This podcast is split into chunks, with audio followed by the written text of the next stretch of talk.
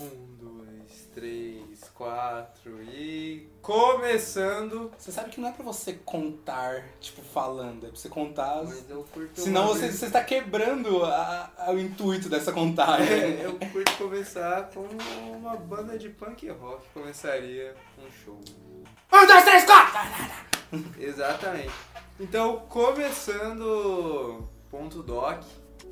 Dessa vez vamos discutir Volume 2. cem- volume 2, vamos discutir aí o Saving, Saving Banksy Saving Banksy. É. Salvando o menino Banksy. E dessa vez um documentário menos X do que o outro, esse aí tem na Netflix, é mais popularzinho. Ele é de 2017, direção de Colin Day, roteiro Paul Policara, Paul, nome bonito. E é isso aí. Lembrando que hoje estamos sem a ilustre presença do menino inocente, que tá inocentando em outro lugar. Porque aparentemente a voz das ruas não é um assunto que interessa o nosso amigo. Inocente, você que tá me ouvindo aí, você traiu o movimento, velho. Traiu mesmo. Você não sabe que é Manowar.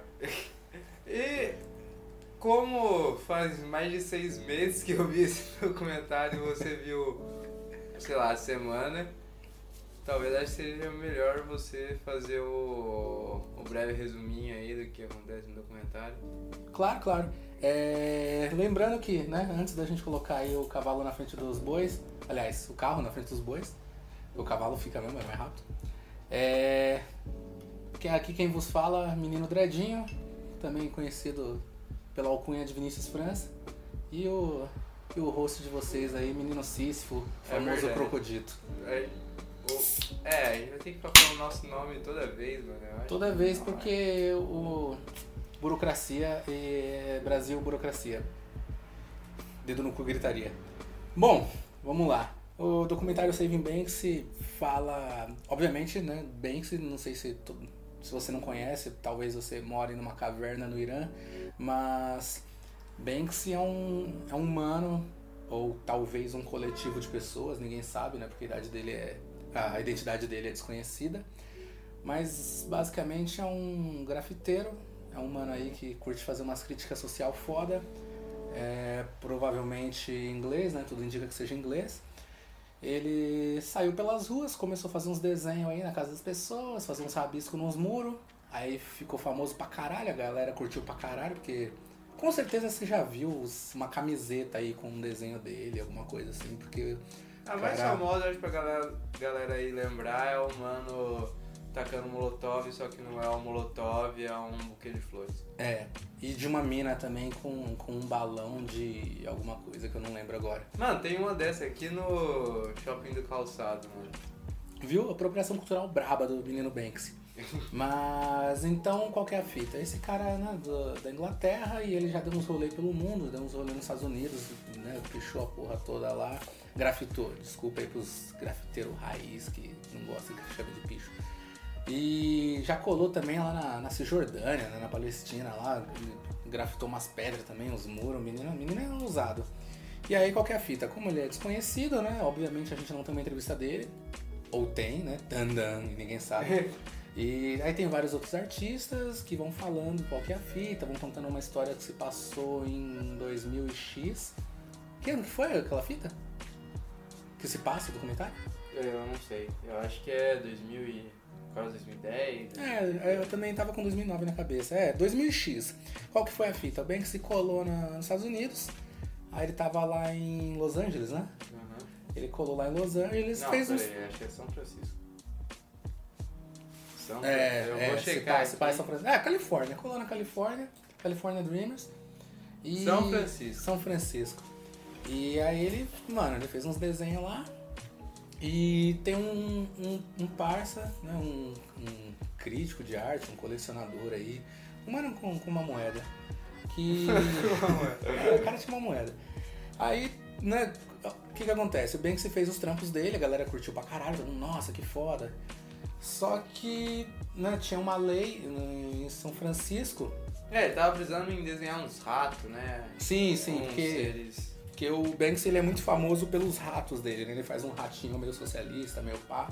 É E- meio antropomórfico, mas não é antropomórfico, tá ligado? É simplesmente o rato mesmo. Ah, não é antropomórfico. É, é, então, é tipo. é só um rato tipo um chapéu, tá ligado? Não, às vezes eles estão meio em pé, em posição meio humana. Assim. Oh, mas rato faz isso, cara. Você nunca teve um rato? Eu nunca tive um rato, mano. Você nunca me viu dando comida pra Alex?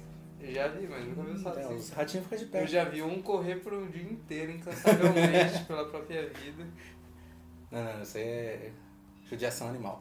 Mas então, os ratinhos ficam de pé mesmo, não tem nada antropomórfico não. É... Tá, e aí o Banksy fez uns desenhos lá, só qual que é fita? Um, que muitas vezes alguns grafiteiros ou pichadores não respeitam o desenho e fazem uma tag em cima. E tag pra você que também é mais leigo é tipo é o desenho do cara, a assinatura do cara. Então, né, muitas vezes os caras fazem uma tag em falar Um cima pouquinho mais alto. um pouquinho mais alto. E além disso, também tinha um, um problema com a prefeitura da, de Los Angeles, São Francisco. Foda-se Los Angeles. Tinha prefe- um problema com a prefeitura de São Francisco que era a né, é, existia muito grafite, muito rolê e os caras não curtiam. E a prefeitura queria que resolvesse, mas eles não queriam dar os trampos. Então o que eles faziam? Toda vez que eles, né, eles verificavam que tinha um grafite alguma propriedade, eles notificavam o dono dessa propriedade para que cobrisse, senão esse cara ia tomar uma multa aí pesada. Você, Ou você seja- foi pichado ou grafitado, você.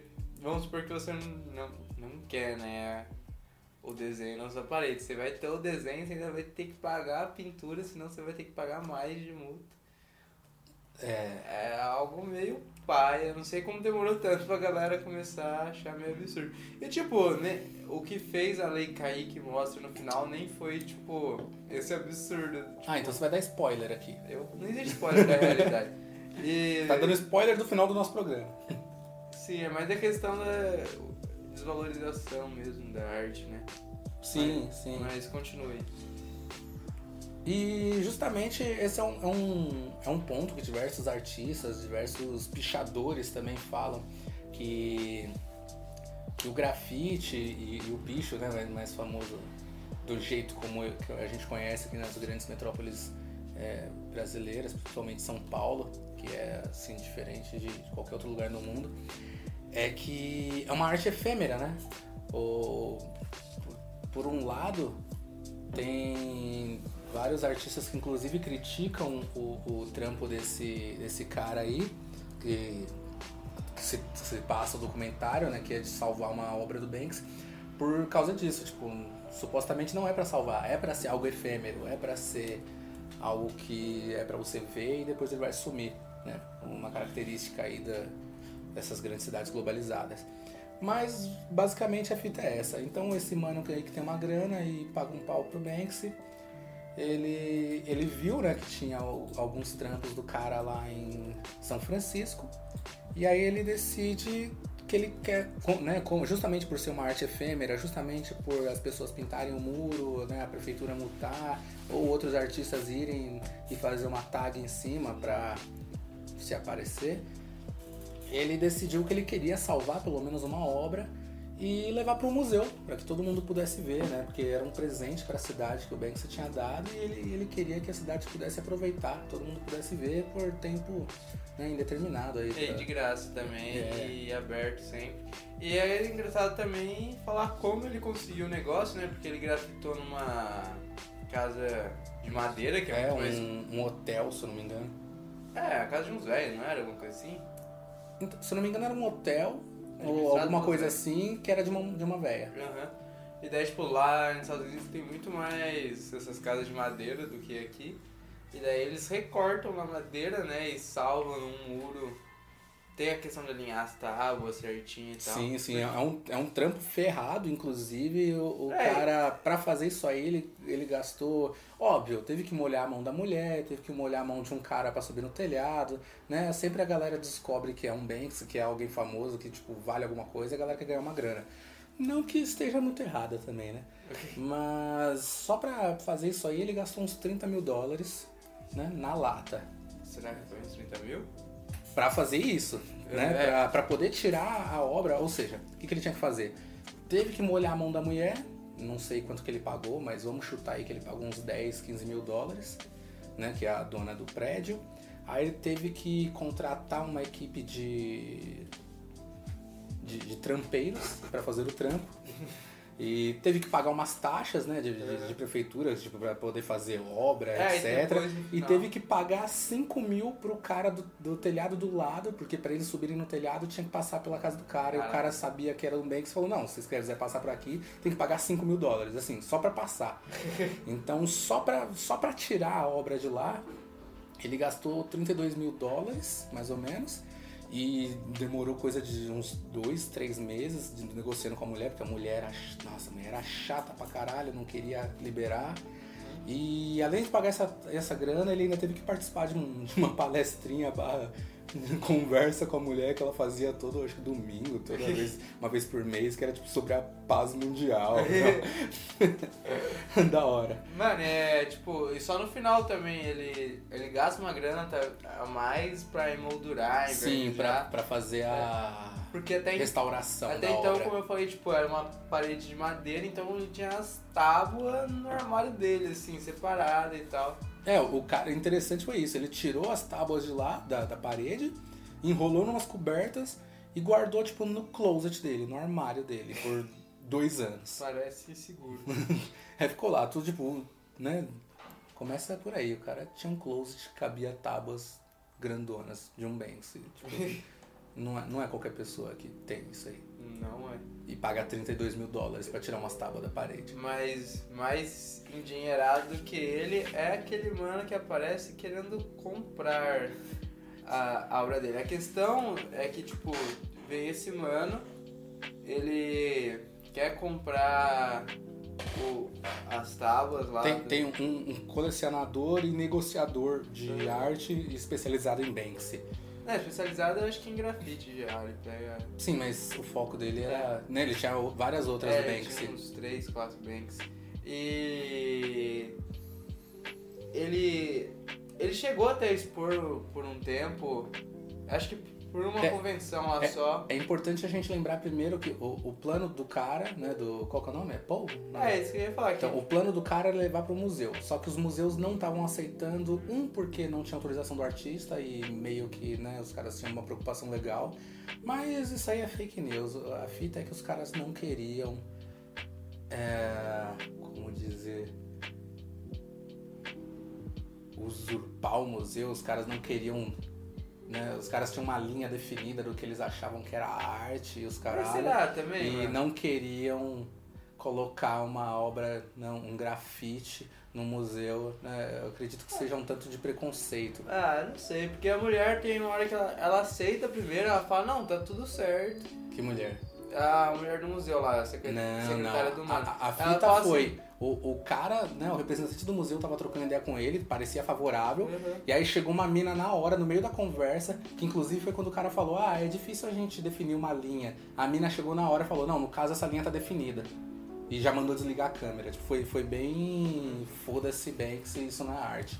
Então, e aí, aí eles deram a desculpa de que não tinha autorização do artista. Mas, mano, o cara, tipo, ninguém conhece a identidade dele. Não, Foda-se a autorização do artista, não era esse o caso, nem fudendo. E aí ele falou com vários museus e todos os museus deram essa resposta. Ah, sem a, tem que ter uma autentificação do artista e a autorização dele, os documentos e tal. Uhum. E isso nunca ia rolar. Você já viu o Museu de Arte Moderna do, de Londres? A Não. fachada dele é cheia de grafite, mano. E tem inclusive grafite do, do Gêmeos aqui do Brasil lá. Gêmeos fera demais. Eles né? aparecem no Os caras estão entre os melhores do mundo. Então, eu acho que a questão, eu não sei exatamente, eu acho que sim, existe uma demanda dentro da galera das artes, assim, mais elitista, que quer sim grafite, senão não pagariam tão caro pelo. Mas, sei lá, eu acho que. É, mas é, existe sim uma galera com grana que quer, né? Do mesmo jeito que tem aí, sei lá, o Wesley Batista que gasta grana em cerveja, tipo Skol.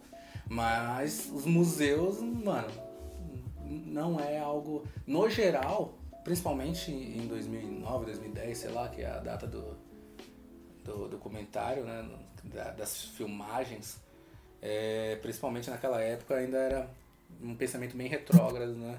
Não tinha essa, essa, essa ideia, que talvez tenha hoje. Né? Hoje eu não sei se eles já aceitariam, seria mais fácil. Mas naquela época com certeza não aceitaram e, mano, com certeza foi, foi preconceito. Mas a, aí a fita é essa, né? Como ele não conseguia colocar em museu, esse mano que é um negociador de, de grafite, né? Especializado em Banksy, que, É, que é, o odiado na cena do grafite. É, desde o começo ele. ele fala assim, ah, eu tenho a opção de vender para um colecionador, seja, eu conseguir dinheiro, mas eu quero manter a brisa do grafite de ser algo exposto, aberto o tempo todo para todo mundo. Que era um presente pra cidade. É. Só que. É, acho que essa é a brisa também. Eu acho que é- ele tava se restringindo a. a São Francisco, no caso. Não, eu, é, acredito que ele queria um museu só de São Francisco, é verdade. E, não, mentira, mais pra frente ele tenta um museu da Flórida também, que foi onde foi a exposição desse, desse colecionador aí. Ele tentou um museu na Flórida e não aceitaram também.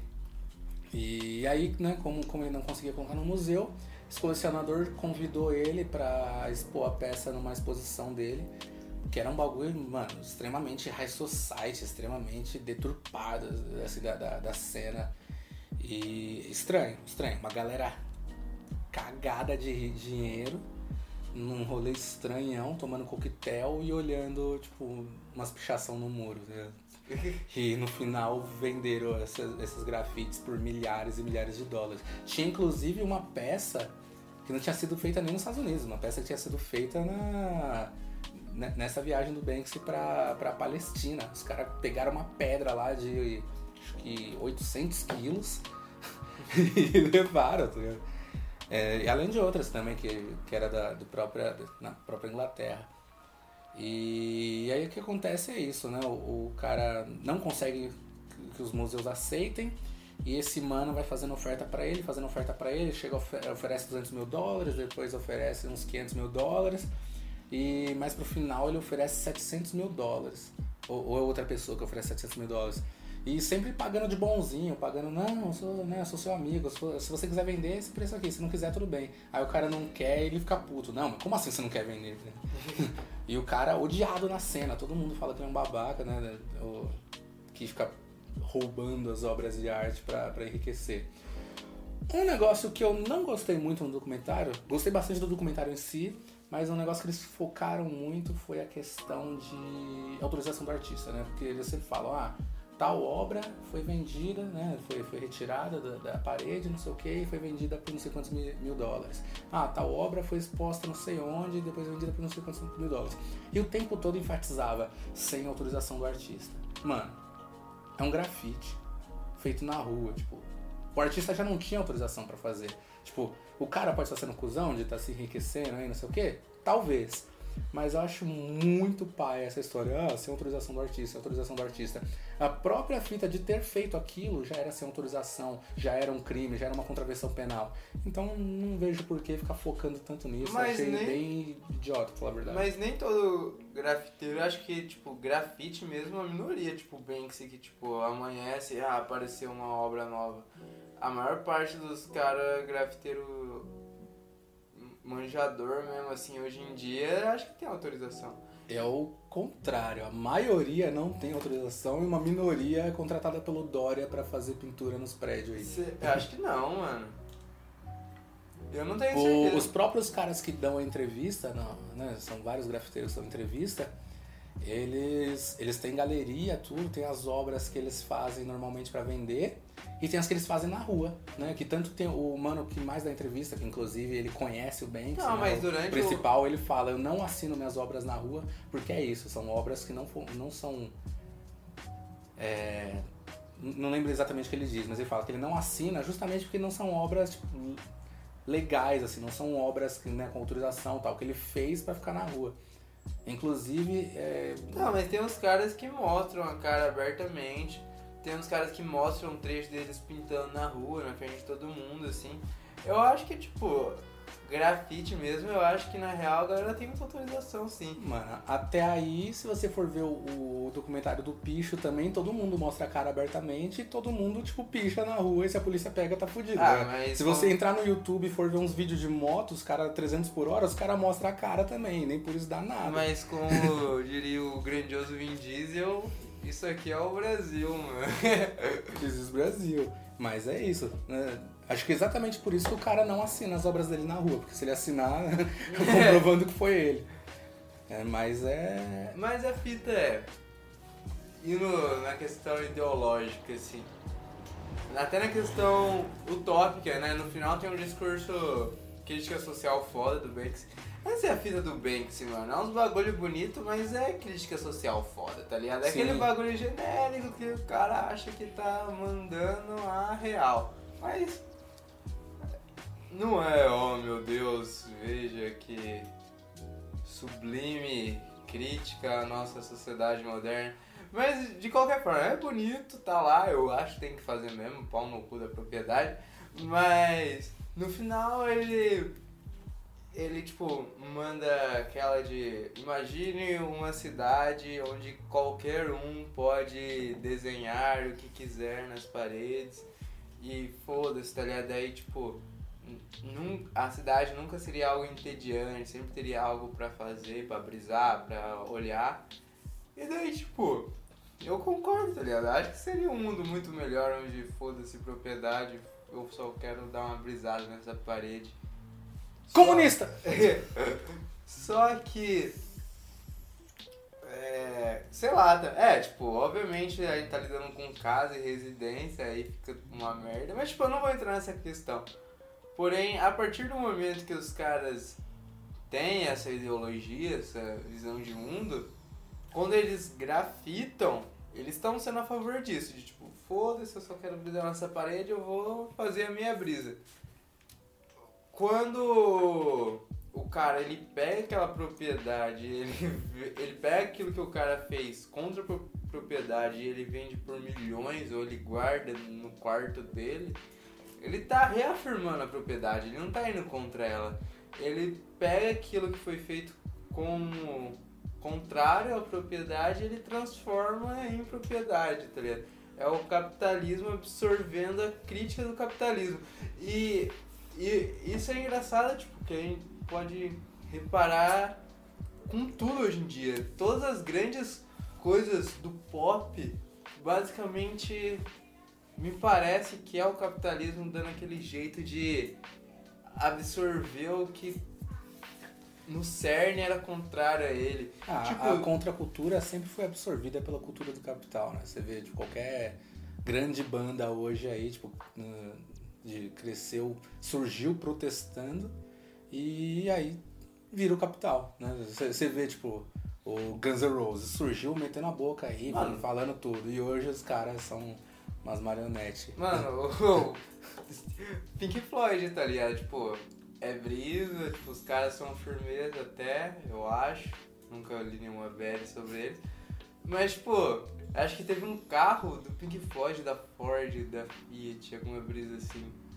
Não tô ligado. E é sempre, tipo, os shows de... Eles que fizeram aquela questão lá do, do show pra Pompeia, né? O show pra hum, ninguém.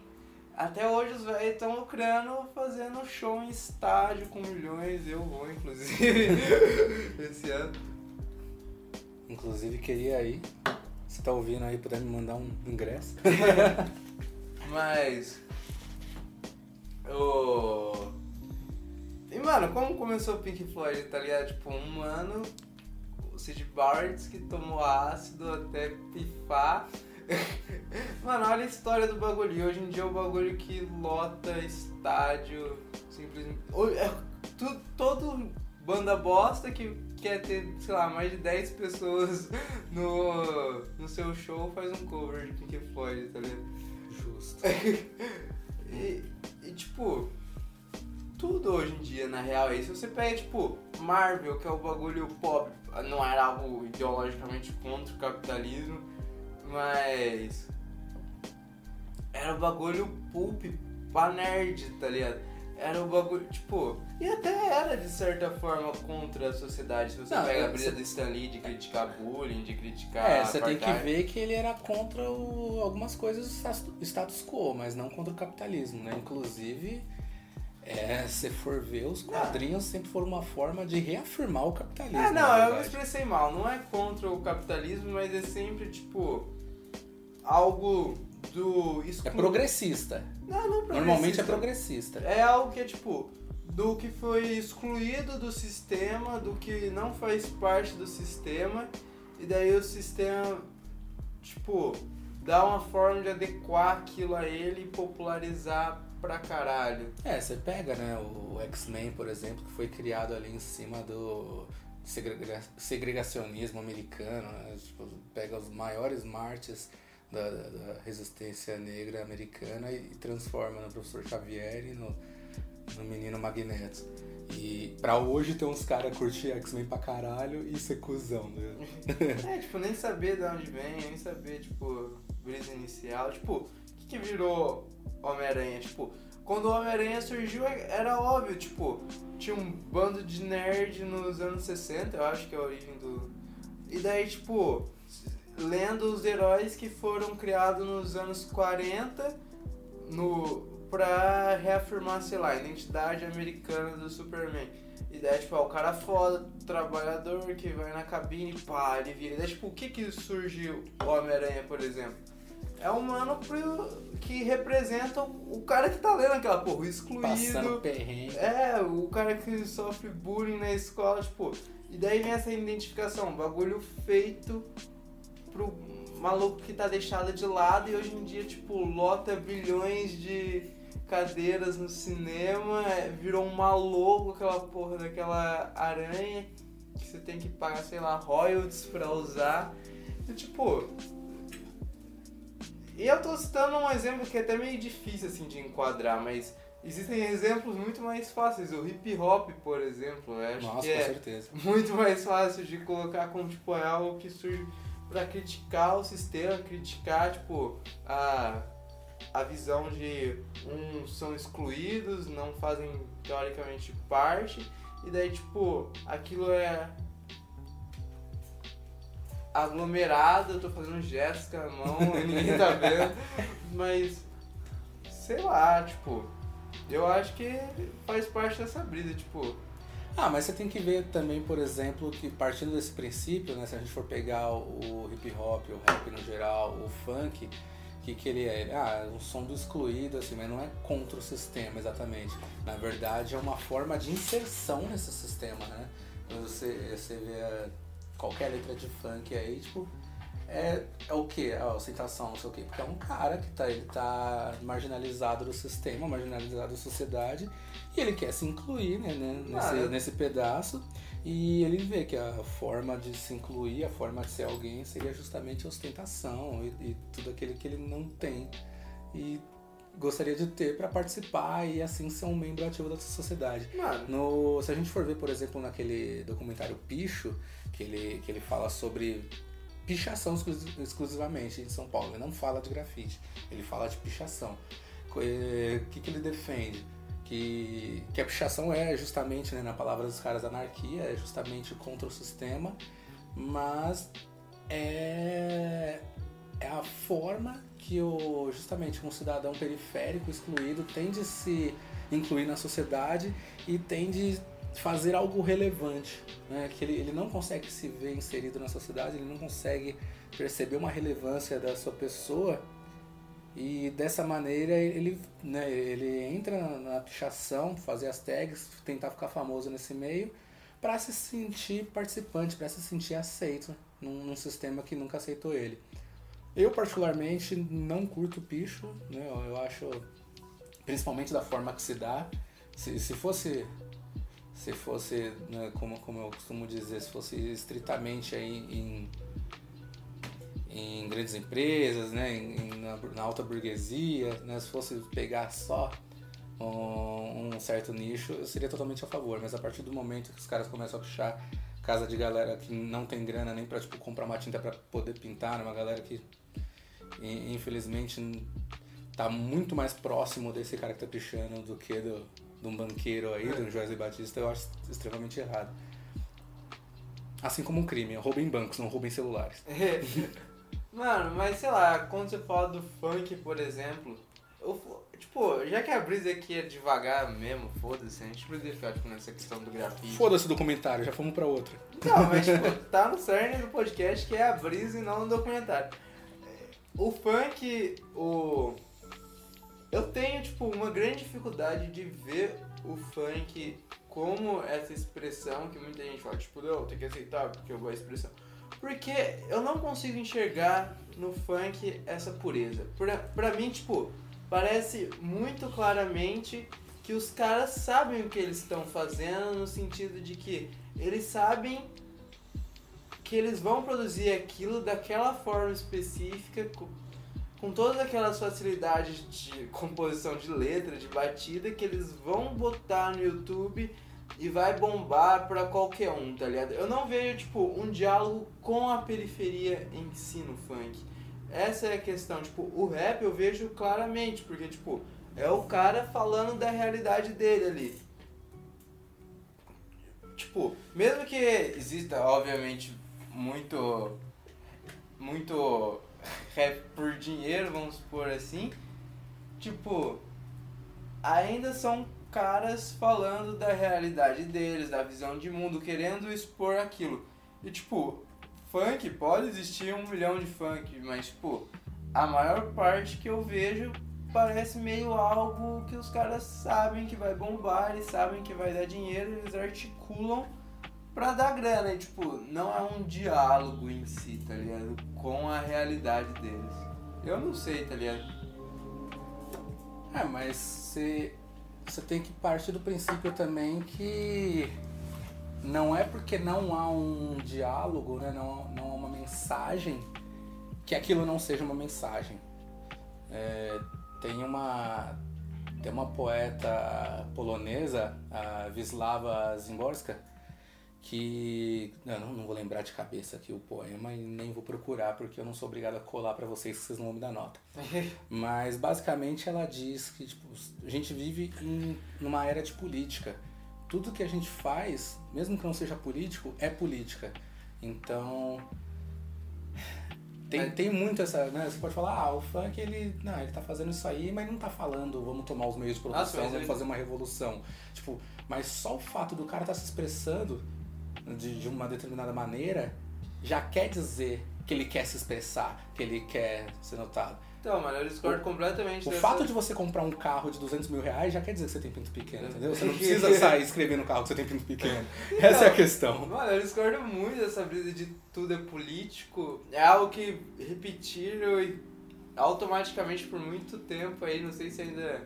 Eu tô ando meio ermitão aí da, das redes sociais.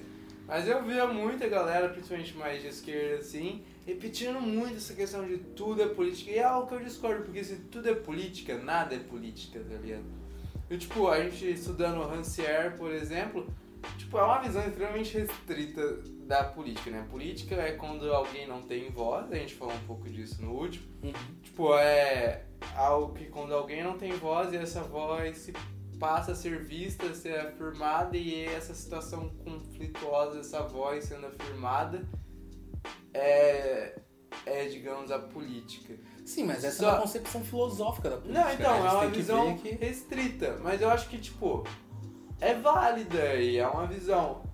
O que eu não concordo é quando você simplesmente entra na brisa pós-moderna, né? De tipo, é tudo jogo de poder, tudo é política. O que é política? Nada é política, é igual cultura. O que é cultura? Nada é cultura, os conceitos não são nada, tá ligado? Tipo, qual é a diferença? Se tudo é cultura e tudo é política, qual é a diferença de cultura e política, por exemplo? Tudo é a mesma coisa, porque tudo é tudo. E daí, tipo, é algo completamente perdido, assim. Eu sou a favor das delimitações. Eu acho que se você vai dar uma cagada, isso não é político. Se você vai tocar um, eu acho que isso não é político, mesmo que envolva política de certa forma, porque você pode fazer política em relação à pornografia, por exemplo. Mas, pô, eu acho que certos atos individuais não são política. E o que eu digo do, do funk é que, tipo, o. tipo, eu- é- não sei, eu não sei até quando, tipo, é que eu não manjo nada da produção de um funk, quem são os estúdios e tal. É, não é muita gente que manja mesmo. não. tipo, o que que... Tem uma galera que faz e não manja. Mas, tipo, eu penso que, tipo, é esse raciocínio de fazer... Eu posso estar com uma visão completamente preconceituosa, mas esse raciocínio de fazer algo rápido, fácil, que gruda na mente, eu boto no YouTube já pensando em ter milhões de- views, e eu produzo isso em série, assim, tipo...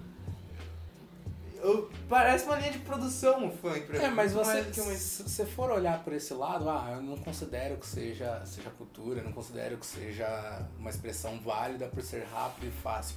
Isso seria um viés muito elitista, né? Porque se você acha que tudo tem que ser extremamente composto, tudo você tem que estudar oito anos de, de música pra compor, não é qualquer pessoa que pode Não, eu fazer. não acho, por exemplo, o rap, por exemplo, o mano bota um beat que ele fez ali no Fruit Loops, fala umas brisas e pra mim é arte, foda-se. A questão... Mano, o próprio rap é isso, é improviso. O cara, tipo, faz. Né, no, no geral, se você vê os grandes rappers hoje aí da, da nova cena, são os caras que venceram em, em batalha de rua. Os caras chegam, faz o bagulho rápido, na hora, e é isso, mano. Qual que é a diferença do funk? É. Não, a outra? não, a questão... Não, não, aí. Certeza? Uhum. Vamos abrir mais um. Ah, ok, então. Pausa para nossos patrocinadores que. Então, a brisa do funk é que não é porque ele é fácil de ser feito. A questão é, ele é fácil por um motivo diferente do fácil do rap, por exemplo. O rap, ele, digamos, não é fácil, com certeza não é fácil. Mas, tipo, ele é muito mais simples de se compor do que algo instrumental, tá ligado? Mas, tipo, essa facilidade tem um motivo de acesso, de tipo, da voz, é o cara exercendo aquela voz. Eu vejo que muitas vezes o funk, mais uma vez. Exatamente Eu já tô- a, a mesmo approach. Não, não, não é, não é, esse é o argumento, tipo, quer dizer, eu já venho todo aqui na defensiva, ou se eu tiver errado, me corrija, mas a brisa é que eu, eu acho que ele é fácil pra se produzir mais continuamente numa linha de produção, tá ligado? É uma lógica, é um fácil industrial, não é um fácil de acesso.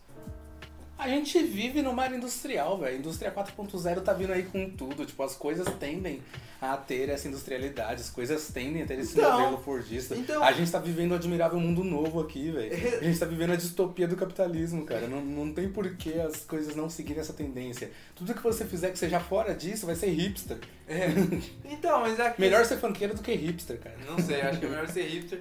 Só vai se divertir e você quer o bagulho rápido, você não vai buscar uma essência naquela arte. E daí se produzem coisas simplesmente por se produzir e, tipo, sem algo por trás. Mas sei lá, tipo. Mas se você for pegar tanto funk quanto rap, quanto diversas outras expressões culturais, elas fazem uma crítica no sistema, mas não uma crítica do sentido de destruir o sistema, de, de abaixar o capitalismo, mas é uma crítica na, na busca de inserção cultural. É, quando você vê uma.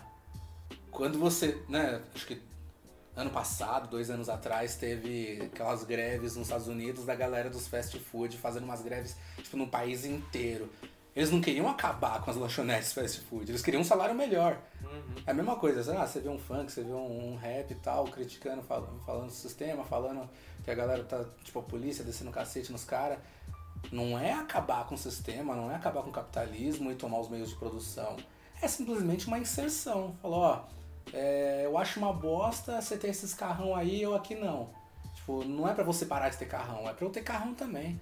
Eu acho uma bosta você morar no condomínio e eu morar na favela. Não é pra a gente trocar de lugar, é pra todo mundo morar no condomínio, embora isso seja um pouco comunista. É, agora não tem como morar no condomínio. Não, não Qual tem. seria o motivo de cercar daí? Não tem, mas é, mas é justamente, eles partem Não, desse falando princípio de, de inserção. É. Que, que nem se a gente voltar lá pro começo da sua fala, né, quando você falou do, da, de uma crítica, né, ah, crítica social foda, que, que o Banks escreve os negócios nas paredes e tal, mas não tá mudando nada.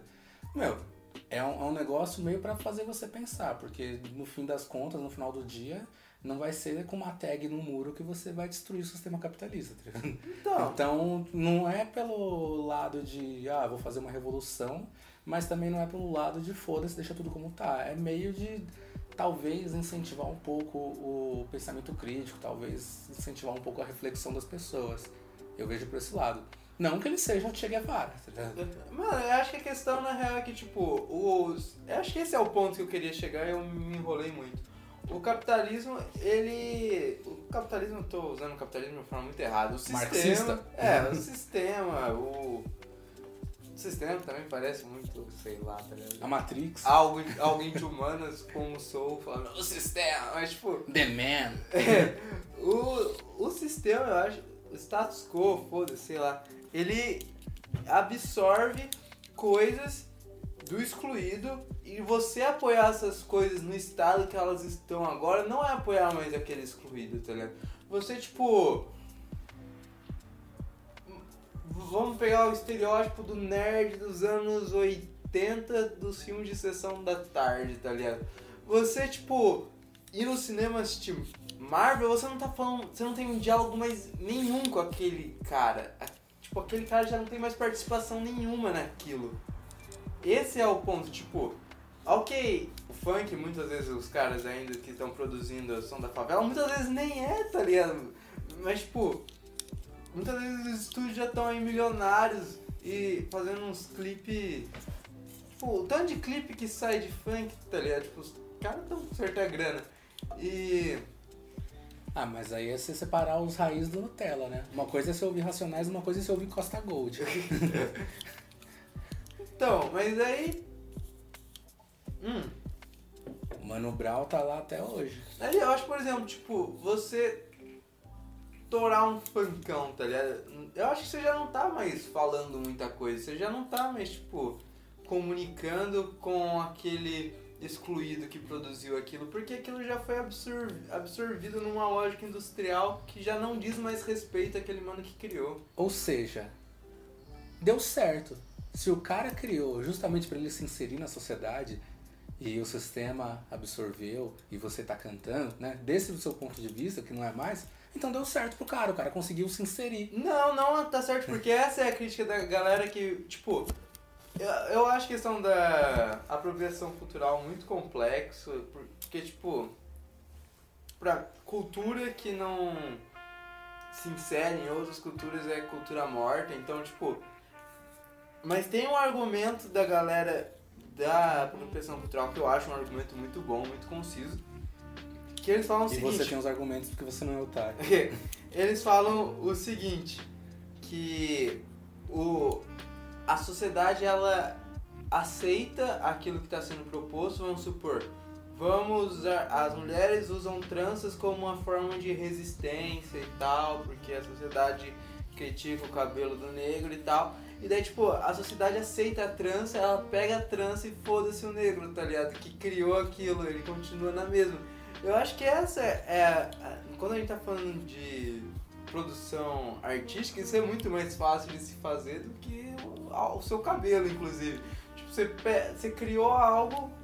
Aqui eu não gosto da propriedade intelectual, mas você cri, criou algo artístico, cultural, sistema simplesmente pega e foda-se você. E daí, tipo, você vai consumir aquilo lá que foi criado por aquele mano, mas eu acho que, tipo, já. Sabe, você já não tá mais defendendo aquele mano. Pode crer. Hum. E eu acho que. E Aí, voltando para o documentário, que parece imensa devagação, eu acho que, tipo, cai na mesma, tipo, do Playboy, por exemplo, falar que, ah, não, funk eu curto também porque eu sou eclético e eu dou voz para a periferia. Cai na mesma do mano que paga 7 mil num quadro do Banksy, tá ligado? Tipo, é um Não, o. Playboy tá errado, né? Tipo, é a mesma brisa, tipo. Você inseriu numa. Sim, mas Uma ó, se ali. a gente for ver desse lado, é, de novo, tipo, Playboy foda-se, ele tá ouvindo o funk, tipo, né, ele tá pouco se fudendo pra periferia. Mas se ele tá curtindo isso está rendendo dinheiro para o cara que fez o funk, já é válido, tá? Se, o cara que fez o funk conseguiu o que ele queria. Ele, ele, não, ele não precisava ser amigo do Playboy, ele não precisava que o Playboy fosse lá na casa dele almoçar no domingo. Hum. Ele, ele precisa garantir o dele. Né? Ou quantos moleques eu conheci lá no bairro que né, pegavam um MP3 aí, ficava gravando os negócios, muitas vezes horrível. Mas, tava, tava dando os corre dele. É a mesma coisa você pega lá o, o John Lennon quando aprendeu a tocar violão, cara. É a mesma fita, tá ligado? É os moleques correndo atrás daquilo que quer. Uhum. A diferença é que os moleques nunca vão ser o John Lennon, mas. Eu li um, um artigo uma vez no Whiplash, eu não vou lembrar. Eu não vou lembrar o nome do. do. do autor. Inclusive o portal Whiplash é meio bad, né? Ou não? Cara, eu não acompanho muito não. Mas Não, não precisa lembrar o nome do autor não, porque aqui a gente não tem. é, aqui a gente não tem propósito nenhum. Não tem. Aqui Não, a mas gente. eu- mas eu posso procurar. Aí, achei aqui o, o artigo, é, chama. Veja o nome: Som ruim, fezes e urina. Um brinde à farsa de Woodstock. O nome do cara é Hugo Medeiros. E daí, tipo, ele cita aqui um mano meio reaça no começo. Ele fala, tipo, ah, esse cara é um bosta, mas ele falou algo certo. O que o reaça faz, tipo, ah, o Woodstock é uma bosta e a galera só curtiu porque tava muito drogado. Daí, tipo, ele fala assim, ah, eu não concordo com as brisas desse cara, mas, tipo, eu cito ele aqui porque o Woodstock realmente foi uma farsa. E ele fala que foi um show ruim que criou todos os shows ruins. Porque a partir de Woodstock os caras começaram a, a querer imitar, tipo, um bagulho gigantesco que muita gente vai. E daí forma o, o rock de estádio e, e mata aquele nicho que acompanhava e que tinha acesso ao seu artista e tal. E vira o bagulho multimilionário capitalista. Ou seja, a gente lembra de Woodstock como bagulho contra a cultura e tal. Oh, mas o primeiro Woodstock ainda foi truzeira. É só você ver que ele era pra 50 mil pessoas e no fim das contas tinha acho que 200 mil, né? Ou mais. Então, essa é a brisa. Tipo, Tanto que, tipo, quando eles viram que não tava dando mais conta, eles abriram o portão e deixaram a galera entrar e foda-se. Tipo, então, então isso- esse ainda foi truzeira. Então, mas não, mas é isso que ele fala, tipo, veio muita gente e daí todo mundo começou a imitar. Não, a gente quer botar esse mesmo tanto de gente. E daí foi formando essa porra. E daí hoje em dia é isso, tá ligado? Show de música pop no, no estádio com marcas gigantescas patrocinando. E a gente pensa no Woodstock como um negócio da contracultura, assim. Mas, tipo, sei lá, muitas vezes você. O capitalismo é literalmente. O capitalismo, o sistema é literalmente aquele cara que você taca a pedra nele e ele usa a pedra pra construir um castelinho, tá ligado? É um filho da puta. Não tem como, tá É, o ligado? sistema que mais deu certo até hoje. É. E daí, tipo. Sei lá, mano. Não tem como a gente. E daí, tipo, é que hoje em dia a gente não pensa mais, tipo, ver um, um rock no estádio assim, pessoal, Woodstock. Mas, tipo, se você, se você voltasse no passado e falasse, o Woodstock vai criar isso daqui. Eu não sei se as pessoas viriam Woodstock como algo tão contra a cultura, contra o sistema assim, entendeu? Mano, o que que não cria isso, tá ligado? Maconha. Maconha, fala de maconha. Aí que você pensa, maconha é o bagulho mais comercial que É. existe. Tem maconha da Rihanna, maconha do Snoop Dogg. Você viu o, Netflix hoje em dia? Não, Eles lançam. pirata. Netflix lança. Não, você al- aluga de um lugar desconhecido. Então, eu, eu sou um, um- um pirata. Eu tenho um barco e, e velejo pelos mares internetescos. E de vez em quando. Você aluga uns filmes num lugar meio estranho, meio X, ninguém me conhece muito. É, eu, eu alugo um, num, num site que eu coloquei meu cartão de crédito, mas nunca chegou a fatura. Tô até pensando até hoje, né? Quando que vir essa fatura? É, Pô, tá, tá, tá em conta, hein? Assisto filme pra caralho, a fatura nunca chega. É, acho que tá. Acho que deve estar no, no trial ainda. Esses 30 dias não acaba. Trial de 13 anos, que porra é essa? Mas então, a Netflix lança um milhão de original Netflix por, por semana e sei lá, de 11, 3 é sobre maconha, assim. Cozinhando chapado, sitcom sobre pessoas chapadas, e daí Inclusive, já que a gente falou nisso, eu queria dar aqui meus parabéns pro Canadá, que nessa quarta-feira legalizou a porra toda. Parabéns, Canadá. E segue o jogo. Não, sei lá, eu acho que a única forma de realmente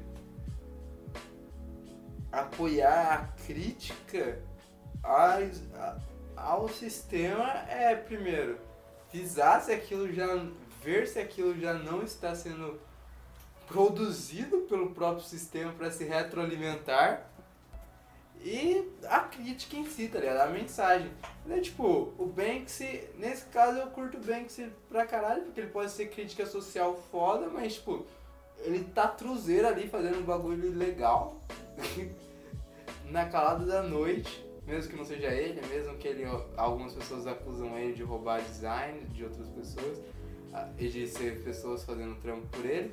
Mas foda-se, ele tá ali na calada da noite e ele não assina, né? É, a galera descobre que é dele por reconhecimento de trás. O...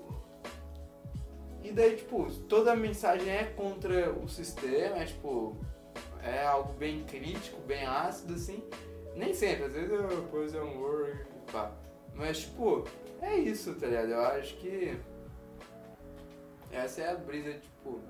Por isso que eu acho que tem que manter o purismo do bagulho mesmo e pau no cu dos caras que tiram um Banksy da parede. Ah, o cara tá fazendo o dele. Ele pode ser babaca? Pode, mas não por mim. ninguém. Pelo certo. Que nem o, o cara que tirou, né, o, o, crítico lá, o colecionador que tirou o, a obra da parede da mulher. Mano, o cara gastou quase 40 mil dólares nessa brincadeira. Não ia criticar ele se ele vendesse o trampo, não. Ele vendeu por quanto? Não, ele gastou quase 40 mil dólares só pra ter a obra, né? Pra poder doar pra um museu. E os museus meteram um foda-se bem grande pra ele. Se esse maluco quisesse vender essa porra aí por aqueles 700 mil que ofereceram, eu só ia dar parabéns pra ele. Mano, eu acho que eu acho que o certo é realmente a pressão política, no caso de São Francisco, por exemplo.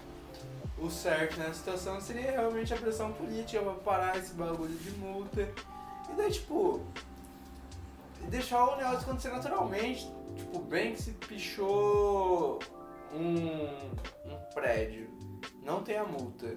Não, o cara não vai ter que pintar, mas ele é humano, ele fala, ah, minha propriedade e eu não vou deixar que em minha propriedade, eu vou passar uma tinta branca aqui. Mano, se rolar isso, rolou, dá pra conversar até, picha outro muro e foda-se. Isso tipo, não, eu vou salvar. É um puro egoísmo, eu tô matando aquilo a brisa original do negócio simplesmente porque eu quero salvar o negócio. Eu, ainda pensando nessa fita dos caras que vendem, eu não acho que o cara que vende seja otário. Eu acho que o otário é quem compra. Não, o cara que vende com certeza não é otário. O mano do documentário é meio otário. Gastou dinheiro pra porra, não conseguiu nada que ele queria. Aquele cara só na vida, entendeu? Tipo, se esforçando e não tendo o que quer. Mano, se você tem 40 mil pra tirar um, um, um, é, não é de uma parede, eu acho que você venceu na vida. É, né? não sou eu na vida, ele naquela situação eu. Acho que ter 40 pau só pra tirar um tag de uma parede, eu acho que é vencer na vida. Sem buscar lucro ainda, né? É. Tipo, e gastar esse no boteco. É. Não, é aquele cara ele tá fazendo dentro da bad, ele tá fazendo a menos bad. Pode ser. Ele é aquele ser. político menos pior. Pode ser. Mas é isso então? Será que é? Acho que é, já. Ah, então. Tá dando uma hora. Não tão inocente pra gente gastar mais meia hora. Então é vamos para as considerações finais aí. E aí, o que, que você achou no final das contas? Você Qual que é a sua, sua opinião sobre o documentário sobre o tema? Eu, eu assisti, curti pra caralho. E eu, nessa época eu tava muito, tipo, amargurado, assim, com o sistema. "Ah, o sistema. O sistema rouba tudo que eu gosto. eu tava bem hipster nesses seis meses atrás, assim. E daí, tipo, eu fiquei sabendo desse documentário, assisti e confirmei as minhas opiniões de menino de humanas. Mas, é, hoje em dia eu já tô muito mais suave nessa questão, mas eu ainda mantenho essa opinião e eu acho que esse documentário elucida bem isso daí. Vira o Rambo, velho. Vai, vira- vai viver na floresta sozinho, caçando esquilo, tá? Mano, eu, eu não, não negaria uma vida aí, estilo ermitão, estilo. Porém, Quero não. ver se é um mês sem internet. É, porém não cristão, né? Pau no cu. Deus está morto. E. Quer dizer, desculpa aí a todos os cristãos que estiverem ouvindo. E a pessoal. todos os deuses. Todos- Desculpa aí, ô Deus aí. Desculpa aí ao falecido. em memória do falecido aqui mesmo. Sincero, desculpa. É, tá, eu, eu curti pra caralho o documentário, apesar de ter achado bem, bem cri-cri essa, essa questão deles enfatizarem não ter, não ter autorização do Banks, não ter autorização daquilo. A partir do momento que é uma arte de rua, ela não tem autorização mesmo, então ela vai continuar sem autorização e foda-se. E. E aí, também falando do picho que eu comentei pra caramba, é, é um documentário interessante, mas confesso que não me ajudou muito a gostar mais das pichações.